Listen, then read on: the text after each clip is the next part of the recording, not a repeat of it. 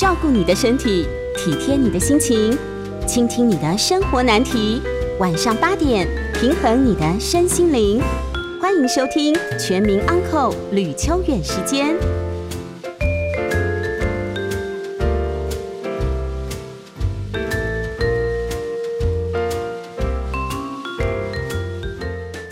欢迎收听九八新闻台每周晚上八点播出的吕秋远时间，我是吕秋远啊。那么今天是一百一十年九月十七号星期五，今天终于结束了漫长的一周。为什么觉得漫长的一周？因为大家都在期待明天开始放四天的连假啊。那当然，现在疫情虽然稍微呃又好像好一点点，这个不知道了哈。每天的讯息其实蛮多的。不过还是要提醒听众朋友，这四天其实说真的，如果还没打疫苗，或者说是自己本身不适合打疫苗等等这些状况，那甚至是说即使打了疫苗，也稍微注意一下自己的外出啊，就是尽量不要到人多的地方，那保护自己的健康。那么烤肉哦，我我我是觉得对啦，可能应该啦，可是可是哦，现在。很特别的情况，所以大家还是注意一下。那各县市都有发布他们的指引规范，那么我们所在的县市就各自参考一下哈。那原则上公共场所都不行啊。那如果在自家的阳台，有的县市是有开放的，那么自己考虑看看。好，那健康最重要，这是跟听众朋友的提醒。那总之，现在四天年假。嗯，最好的方式就跟家人好好过了。但是，呃，如果要外面走的话，可能到处都会塞车。今天外面就塞车塞得很严重了。哈，好，那先预祝大家中秋节快乐，因为下礼拜我再来的时候，中秋节就过了。OK，那么我们今天要来看的是法律上的新闻哈。那么，在这个我们今天要讨论的，其实第一个跟法律有关的状况是。租屋的纠纷，哈，这个租屋的纠纷主要是买卖不破租赁，还有呃转租的问题，怎么回事呢？就是说，基本上来讲，哈，哎，有一个台北市有一个男的啊，有一个苏姓男子，他在西门町租房子，那么西门町租了房子之后，他再转租给另外一个人，好，再转租给另外一个人当二房东。结果呢？各位也知道，西门町其实还蛮常改建的哈，就是说会有都更。那两个人呢，就约在租屋处要讨论说，哎，要怎么怎么退款呢？哈，那房客呢就质疑房东说，为什么都更了你还去签租约？那要求说押金要退回去。那苏先是说，哎，那租约还没有到期啊，所以我不要退。好，那两个人呢就开始爆发冲突，结果。这个爆发冲突很有趣，不知道两边可能都实力很强哦。嗯，带了一堆人来打群架、抢包包等等，结果一个单纯的、一个单纯的所谓的租约的情况哦，变成后面一群人都用什么强盗罪、妨害秩序罪、伤害罪等等都移送法办。好，这涉及到第一个问题，就是如果说。我们租房子嘛，很多时候租房子的情况是这样：第一种情形是我可能我要卖房子，好，就是我是房东，我现在准备要我我已经有租一个房客，那我租房客的时候，我有想要把这个房子再租出去，可是呢，在租的过程可能租约是两年嘛，那租约两年的期间，可能换手，哦，就是等于说让别人来承接这个房子。那么在这个情况之下呢，到底哦，到底呃，这个租约还有没有效？新的房新的屋主要不要承接这个旧的租约？好，这个在我们法律上有一个术语叫做“买卖不破租赁”。买卖不破租赁，不破就是不能打破了哦。也就是说，买卖这件事情跟租赁这件事情比较起来，其实租赁。要更重要哦，不能打破这个租赁关系。这个为什么讲非常非常特别？因为我们民法上有一个在另外一个谚语哈，不能讲谚语，另外一个学术上的用语叫做什么？叫做在之相对性。那什么就是叫做在之相对性？然后越听越复杂，不会这很简单的。契约的相对人才有受到这个契约的约束，第三方是不受到约束的。这跟物之绝对性不一样。那什么叫物绝对性？物的绝对性就是不动产所有权，这种是有一种对全世界都产生效力的一个效果。就我只要不动产有登记了，那这个物呢的登记效力对任何人都有效。好，那债权这个东西，它只有相对性，就是我跟你签约，只有对我有效，但对其他人是无效的。好，这个最典型的是什么？我跟听众朋友讲哈，最典型的就是抚养费。我们在契约上常，比如说两个人要离婚，对不对？离婚的时候呢，我我也不知道为什么啦，有些人就很那个观念，我真的觉得很奇怪。他就会跟另一半讲说：“我跟你说哦，小孩给你，监护权给你，给我一个条件，抚养费我不付。好，抚养费我都不要付哦。那如果你答应这个条件，我监护权就给你。好，这时候另一半就说：好啊，没问题啊，我们就签了。结果签了以后没多久，这个约就成立了嘛，哦。”签了以后没多久，这个另一半就来告，好，不管是先生或太太说，哎，你要付抚养费。那这时候他就觉得很奇怪了，等一下，等一下，你是不是跟我讲好，你不要，你已经不要跟我要抚养费了？为什么你现在又改口说你要抚养费？这怎么回事？这个就是我们刚刚讲的债资相对性最好的一个范例哈。我跟你签约是我跟你签约啊，所以我不能跟你要啊，没有错啊。我说过了嘛，哦，抚养费我不跟你要，我我是谁？我是妈妈或我是爸爸都不要紧，反正我不跟你要。可是今天跟你要抚养费的是谁？是小孩呢？等于什么意思？当一个新的诉讼出现，就是要抚养费这个诉讼出现，原告是谁？原告不是那个养孩子的爸爸或妈妈哦，原告是小孩哦，只是那个养孩子的爸爸或妈妈当他的代理人。来跟这个没有付抚养费的爸爸或妈妈要钱而已哦，所以在这个情况之下，债资相对性就很清楚了。什么意思？爸爸跟妈妈签的契约不拘束小孩，小孩还是可以来告要抚养费。好，这是一个很典型的例子，其他例子也都一样。我跟房东签了一份契约，这份契约我要付租金，付多少？好，这份契约能不能拘束到？这个承租人的朋友、承租人的同居人、承租人的爸爸妈妈都不行。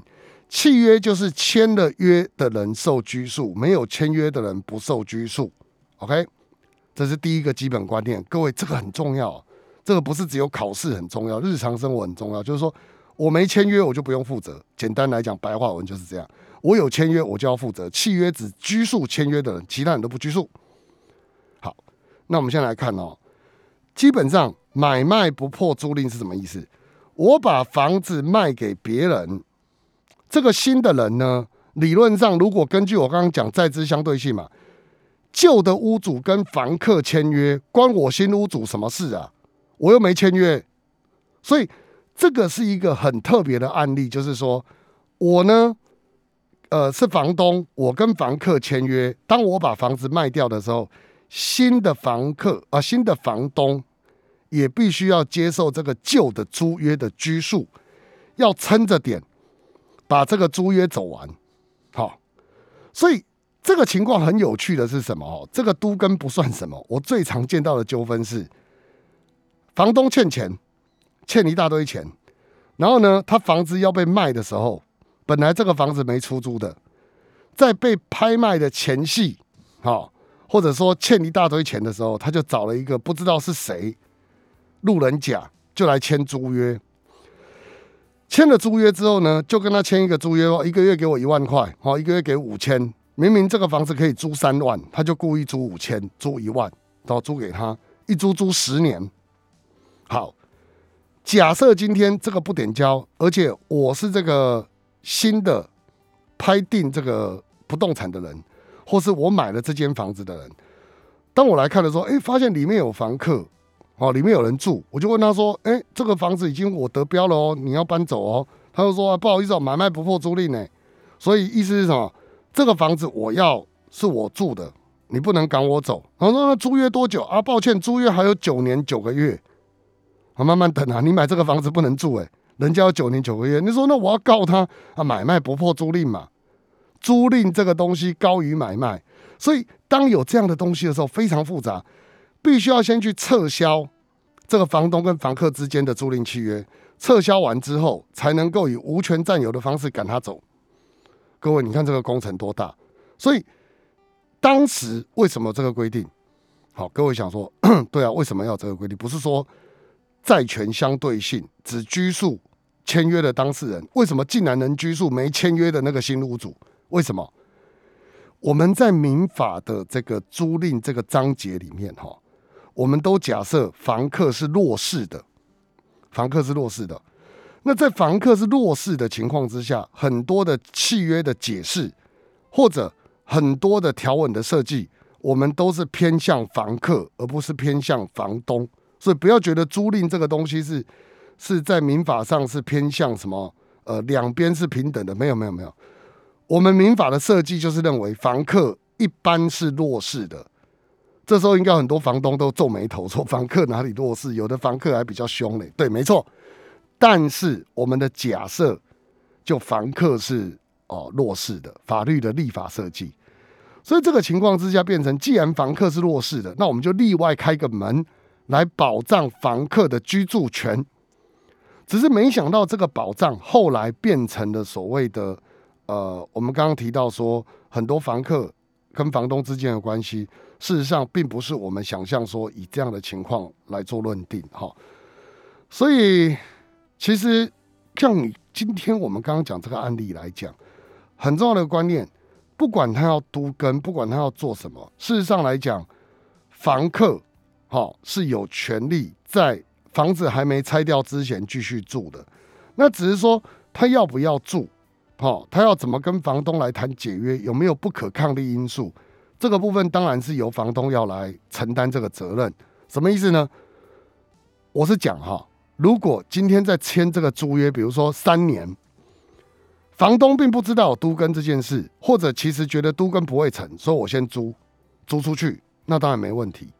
之后谈成了，这有不可抗力因素在里面，可能双方就是押金退一退，双方就解约就算了。可是如果今天房东在签这个租约，比如说一签签三年，房东就知道，一般房客不会知道都跟嘛，哈。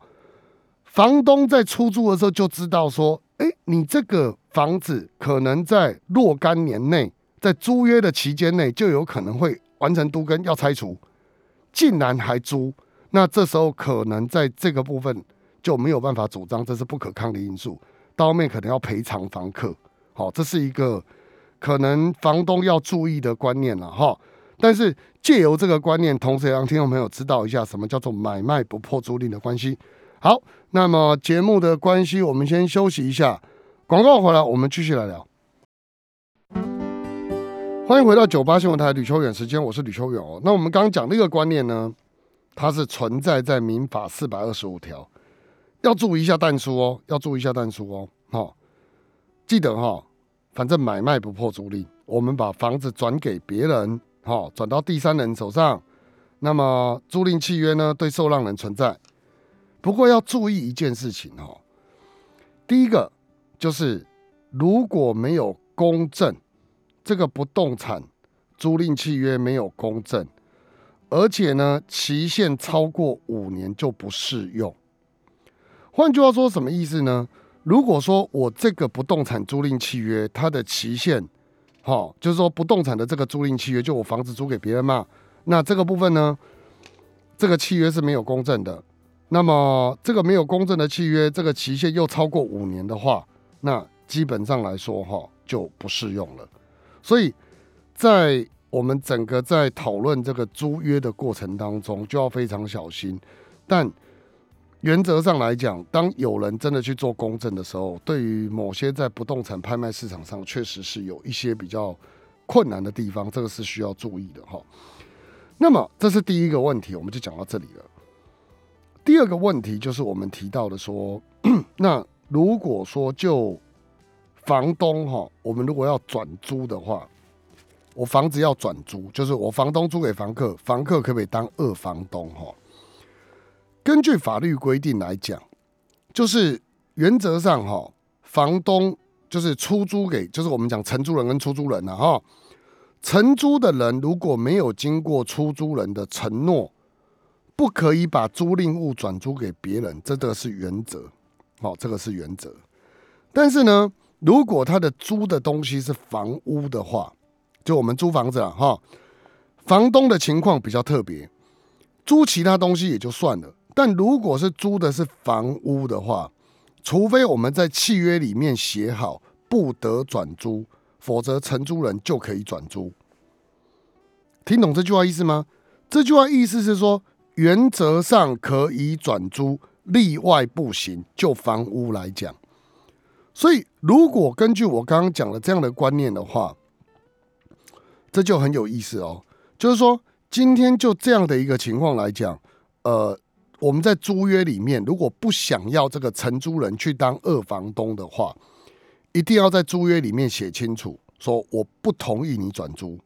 那当我写了这一条以后，如果未来这个承租人还是把房子没有经过我们同意转租出去，那当然出租人就可以终止契约。事实上，出租人如果要终止契约，他可以在里面写很多啦，契约里面写很多。民法没有管那么多事啊，民法只管大方向。所以像刚刚讲的这种。不管是我们提到说买卖不破租赁的行为，或是说承租人没有经过出租人承诺，那呃原则上是不可以转租。但如果是房屋，原则就可以出租给第第三人。这种情形其实嗯，在我们现实生活当中很常出现。现在要延伸的问题来了：假设我们出租人就是我们房东，没有在契约里面约定。回到我们刚刚讲的契约相对性，就会延伸很多的问题。什么意思？哈，呃，但第一个观念要先有是不可以，不可以所谓的转租全部，是可以转租一部分而已。什么叫转租一部分？就是我如果是房客，我能不能够去承租了房东的房子之后？我再把房东的房子全部都租给别人，我来当第二个包租公，不行，不可以全部，他要只能出租一部，所以这个有点像分割套房的概念。我租一整层嘛，我租一整层之后呢，一个房间我用，另外两个房间我用不到，我就租给另外两个朋友来使用，这是 OK 的。那如果这个人。他自己不住在那里，而是把整层都租给别人用，这样就不行。不管契约上有没有反对的意思，这样都不行，不可以全部转租啦。好，可是呢，如果我一步转租，我一步转租的意思就是说，我把这个房子可能租给另外两个人或另外一个人啊，我自己也住在里面。这时候会延伸一个问题，就如果今天呃二房东违违反契约。二房东违反契约的时候，我当然可以告二房东，我甚至可以终止租约。可是我终止租约之后呢？这个时候，房客二房东的房客基于契约相对性的原则，这个二房东的房客那跟房东之间的关系，他就不是契约来做规范的。那这时候，二房东的房客就没有办法受到原本呃。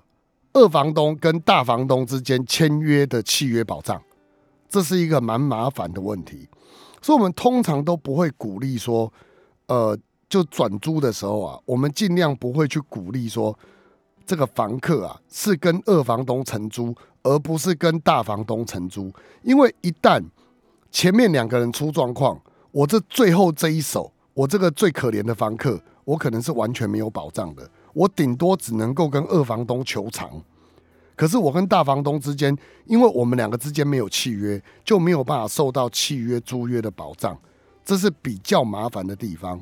所以，当我们在承租房子的时候，最好要看所有权状，最好要看这个所有权状的名字跟签约人一不一样。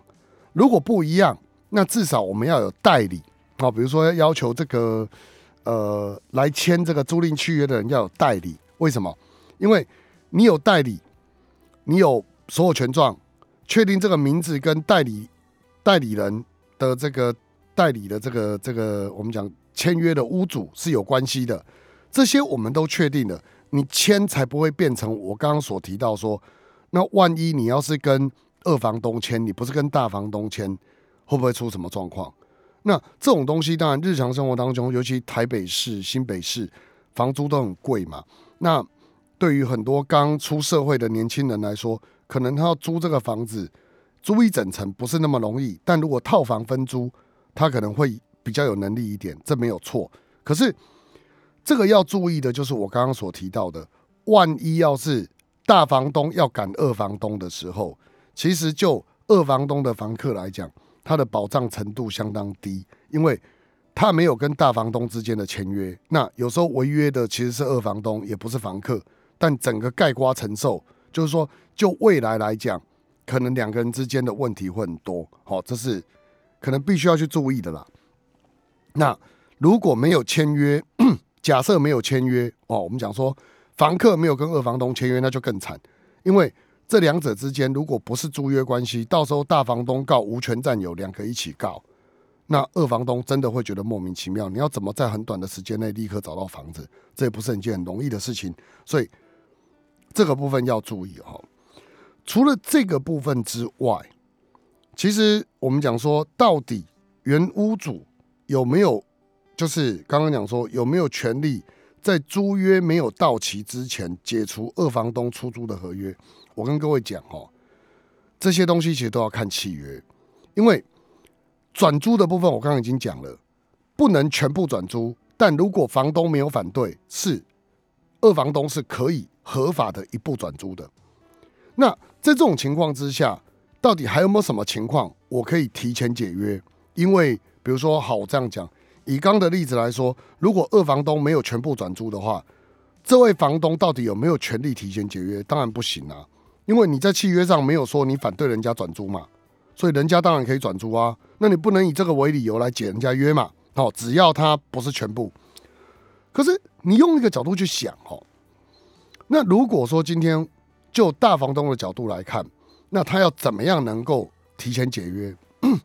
其实这个提前解约的事由，就如同我刚刚所说的，他的最重要的观念都在看契约。在契约里面呢，它跟民法不太一样哦。就是说，民法规范，我刚前面讲是大方向。那就这个这一步，呃，民法它是比较倾向于房客的情况之下，我我个人是建议哦，房东可以去参考内政部公布的这些定型化契约。好，第一个，然后第二个就是要送公证。好，然后约定某些事项要有强制执行力，比方说。两个月以上不付房租，我们就可以用强制执行的方式要求对方搬走，或者是呃，我们刚刚提到说，关于这个租金的给付，如果超过多久，也可以用强制执行把对方搬走。哈，这个部分是对房东来说是比较有保障的。否则的话，一旦打这种房屋租赁的诉讼，往往起跳都是四个月到半年。法官一开始的时候，当房东提告。无权占有，诉讼费、裁判费先不讲。我跟各位报告，诉讼费、裁判费，你就算用公告限值下去算，也是很高的。然后呢，有些房客他根本就是毫无资历，就他根本没有钱嘛，他也没有不动产，没有现金嘛，他就租了两个月就跑了，告赢了，裁判费是对方付，欠你租金，哈，基本上来讲也是从他的收入去扣。可是你却发现一个很悲惨的事实是，对方什么都没有，你官司打了半年，房屋空在那里不能租，就最后面导致的情况是你根本血本无归。所以真的会建议，在公证费用其实不是很高的情况之下，有些契约的条文最好你清楚，而且找了公证人来进行公证，约定好某些事项要强制执行，对各位是比较有帮助的哈。这提醒听众朋友。好，那时间的关系，我们今天就介绍到这里哦。广告回来，我们一样开放听众朋友的 call in。我们电话是零二八三六九三三九八，零二八三六九三三九八，任何法律问题都欢迎打电话进来。我们待会见。欢迎回到九八新闻台吕秋远时间，我是吕秋远哦。那我们开始来接听听众朋友的电话，我们电话是零二八三六九三三九八，邀请第一位陈先，陈先你好。喂，律师你好。哎，请说。那个我刚才有听到你讲那些租赁的问题哦。那你因为你有讲到二房东问题，可是有一种状况是说，嗯。他租了，嗯。他给别人住，嗯。然后然后然后后面又不付房租，或者是说把房子，或者是把房子或附近的这个就是房子弄的状状况，跟邻居的关系也搞得很差的话，嗯，这种状况的话是变得有有一点走，他如果自己没住了哈，他如果嗯。自己没住，基本上我们都会假设说他在自己没住的情况之下，那就是全部转租，全部转租在法律上是不允许的。所以其实你们就可以主张说，哎、既然他全部转租了，那我就要收回啊。也就是要就是要就就已经算成对，就是我会认为他是全部转租啦，就就是是算成违违反那个对对对，我刚刚讲的，就是说不得全部转租。他做他部分转租，他如果哈，嗯他如果根本没住在里面，而是把这个 而是把这个房子给别人住，我当然很难证明他有没有收租金嘛，对不对？可是事实上就是他不住在里面，是给别人住的。那这种情况之下，我们就一般推定这个部分它是全部转租，那违反民法的规定。那根据第二项的规定，我们就可以要求他终止契约搬家这样子。终止契约搬家，那还是要打诉讼嘛？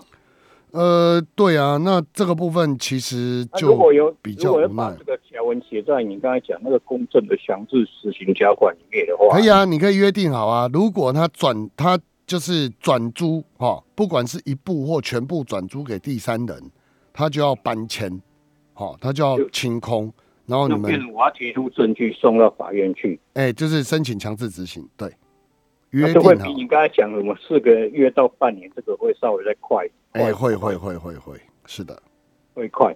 对，哎，对，那还有个问题哦，如果嘿还有一种状况是房客他电费都不缴的话，那这样水电费他的费用都不缴的话，我们是可以断水断电嘛？房客水电费都不缴，就会被断水断电啊，不用你去帮他断水断电因为电。我那个他有时候等到他断水断电都欠都已经累积到好两好几万块，那到时候那个费用也是算在房东身上吧？哎、基本上来说，当然是算在房东身上，但是你一样可以叫他付啊。这个都没有，那个跟您刚才讲的里面有讲到他什么都没钱，对不对？那那那真的变成说，还有一种情况是，譬如说我跟他签订租约的时候，我就把那个电电费去台电那边把那个电电费的户头挂在他名字身上，嗯，可以吧？呃，可以啊，但你不觉得麻烦吗？不会啊，到时候欠费不就那个麻烦吗？哎，是没错。我说你要去过户，我讲，如果他在强台电那边有欠费记录的话，台电搞不好不让他过户哦。呃，会有可或许或许，我只是说就是这样其实公司一样，你有欠费记录，可能就不能再申办第二个门号或是怎么样。对了，我只是担心那样很麻烦呐。是担心说他跑掉以后怎么过户回来，哎，对啊，就是这些东西很麻烦，所以想一下技术。性的问题是的，再去我再去研究，问问凯丁看看。好，了解，然后谢谢。好，辛苦了。好，我们邀请下一位李先，李先你好，你好，是李律师，你好。是我大约十几年前哎。有一个军方改建建，就是建宅改建的房子，嗯，然后是，那我这个资格当时就是，呃，我姐姐用很便宜的价钱，但我不记得有没有写买卖契约，嗯。那就把这个资格给她。嗯。那这个姐姐，我大约有大概七八年没有联络了。嗯，那我现在我觉得我不想把这个资格给他，我想要要回我这个房子。应该不行了。是对，因为你跟他之间来复习一下刚刚讲的物权跟债权，他房子都已经买了，你跟他之间是债权契约，只能拘束你们两个。可是他用这个资格买到的房子是物权，那物权跟债权比较起来的话，他已经这个房子是他的了，你怎么能够主张说他把那个资格再还给你？这怎么还？对不对？没办法，没办法。嘿，那像那个呃，哦嗯哼，，就是没有办法。对，没有办法。那如果当时没有签这个所谓的资格让渡啊，或者是买卖契约，嗯，也不行，就对了。呃，我不知道你们当时有没有签什么，我不知道。我只能说，就这个部分来讲，嗯，如果已经时间过那么久了，基本上你要再反悔，应该有相当的难度。是，对，了解了。嗯，好，非常谢谢您，好，谢谢辛苦了哈，拜拜。好，我们邀请下一位张先生，张先生你好，哎，吕律师你好哈。哎，是，请说，请呃，请教一下，那个是这样民事的案件哈。嗯嗯那我是被告，嗯。呃，原告告我损害赔偿，之前打电话进来询问哈，我简单讲一下 con- context。呃，原原我跟原告有一个 A 案嗯，A 案已经确立他要赔我钱，嗯。那他不爽啊，不爽嗯，他就衍生了 B 案跟 C 案。嗯。这个 A 案里面找了一些理由，找另外告我，他告我 B 案跟 C 案都是民事。嗯，B 案很快就被法院给驳回。嗯。那 C 案呢，开了三次延迟辩论。嗯这个西岸的法官呢，就是呃，我感觉啦，他就不是很想判决。嗯那到第三次延迟辩论庭呢，他最后就直接告诉原告说：“哎，这个事情哦，你在 A 案已经被确定，你就要、啊，你有打过电话吗？我想起来，就是你，对对对。哎哎，哎那然后嘞，我后来去申请了嗯那个法庭录音，嗯我再一次确认我是不是当时有记忆错，因为也许我当下是情绪不高兴，所以我认为法官偏袒。后来法官真的给我那个录音，我重复的再听，也请朋友哦不相关的第三者听，他们的感觉也是觉得，哎，法官怎么会直接告诉原告说你要怎么去告被告？呃，不，不是，那你要怎么去准备你的资料，你才能够告得了被告？不然的话，哦，你再拖下去，我就要给你驳回喽。我是一直在呃帮你找方法，然后这个点点点的哈，好吧？我现在问题就是说，如果最终的判决真的对我不利，嗯。我也有这个法庭的录音，嗯。哦，可以来证明说法官这个过程的确是有一些不恰当的言语，让我觉得他会对我做出不利的判决，你可以先申请回避啊，申请法官回避，嗯，马上提出申请吗？哎，对啊，你现在就可以申请法官回避啦，那就一定会允许吗？还是？不一定，通常不会允许。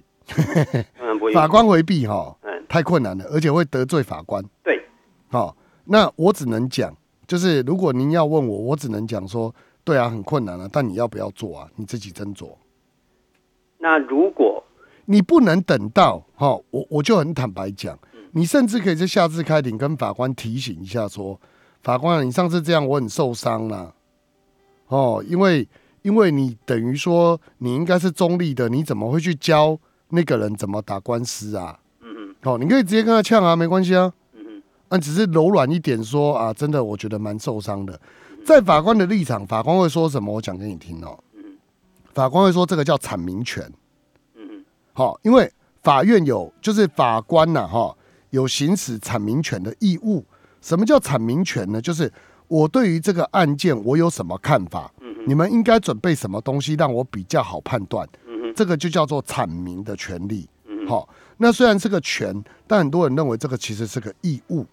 好，法官必须要让让这个一般的不懂法律的，或是说在审理的过程当中啊、的人知道说啊，法官可能怎么判。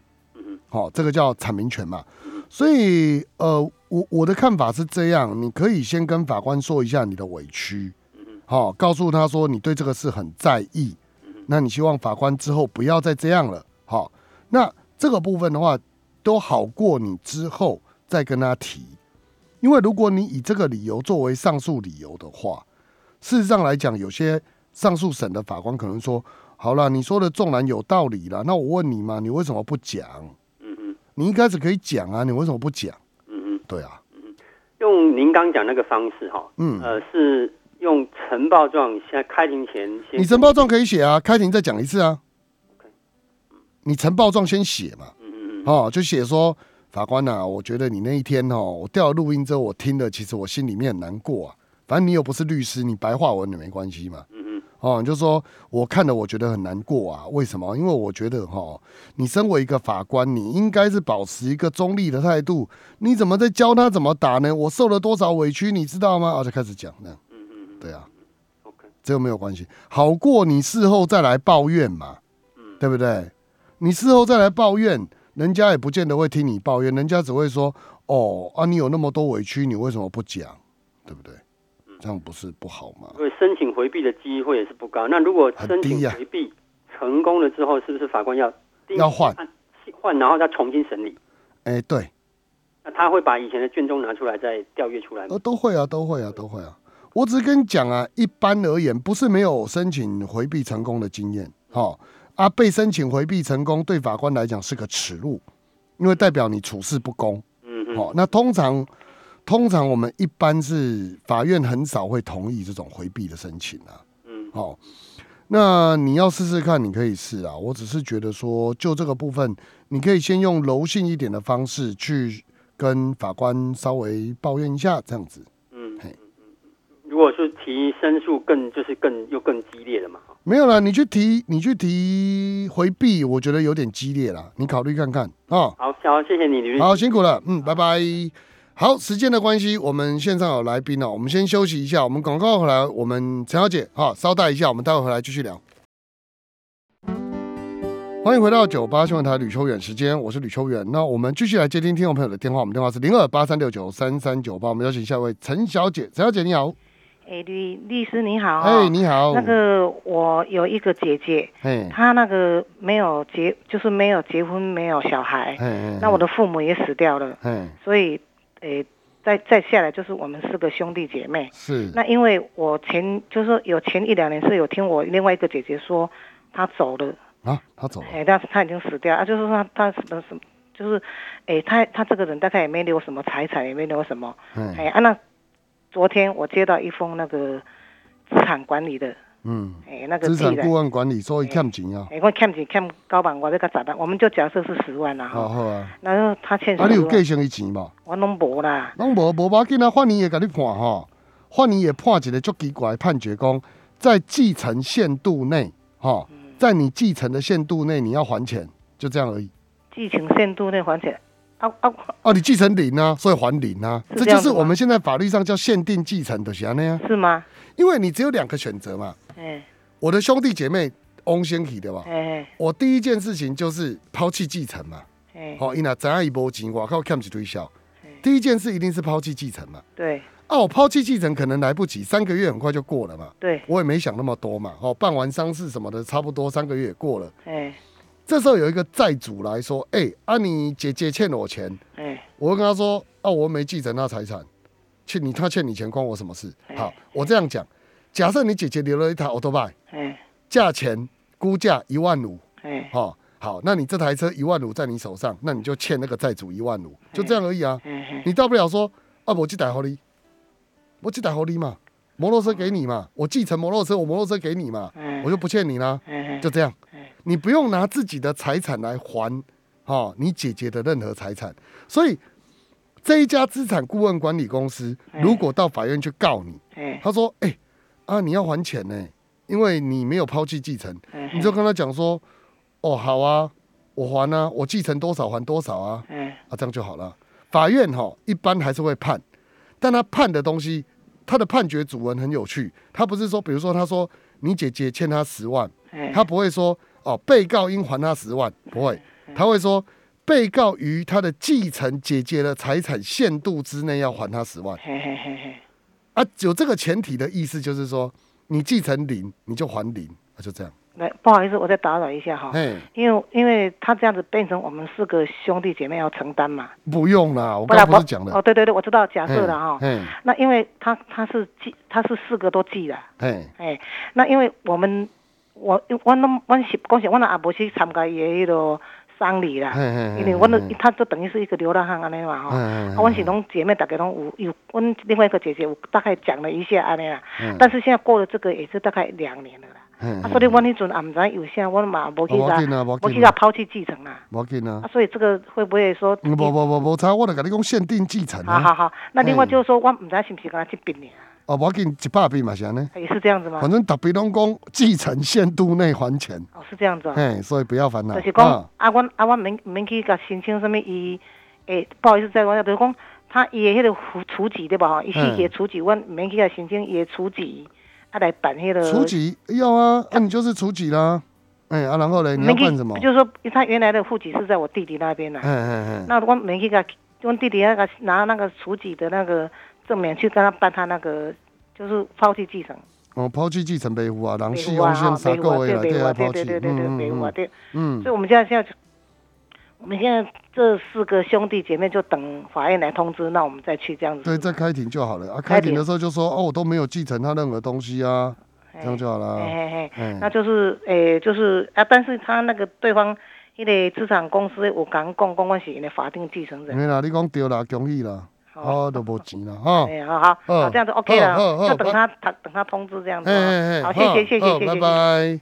来，我们邀请下一位苏小姐，苏小姐你好，哎，你好是啊，哎，我是你的崇拜者。啊，谢谢谢谢，来，请说。哎，现在是有有，就是我在今年的六月十七号在文山区哦，嗯嗯，就买一间房子。嗯嗯嗯那买房子那个屋主哈、嗯他就是说，呃，他真正的买出钱买的人哈、是妈妈，嗯那是用女儿的名义去买。嗯，那买了之后，呃，就是我就是说，他现在就是卖嘛哈，嗯。就是卖给我嘛。嗯。那卖给我啊，那当初他是他等于是用代表人跟我签的，嗯。因为他女儿啊，也就是有一个还有一个女儿，呃，就是生了一个女儿，说很小，然后、呃在清迈，嗯那就是疫情的关系就很严重。嗯。那他如果说要到曼谷的办事处去办那个什么授权，嗯。那我才能就是说我们才能做转移。嗯。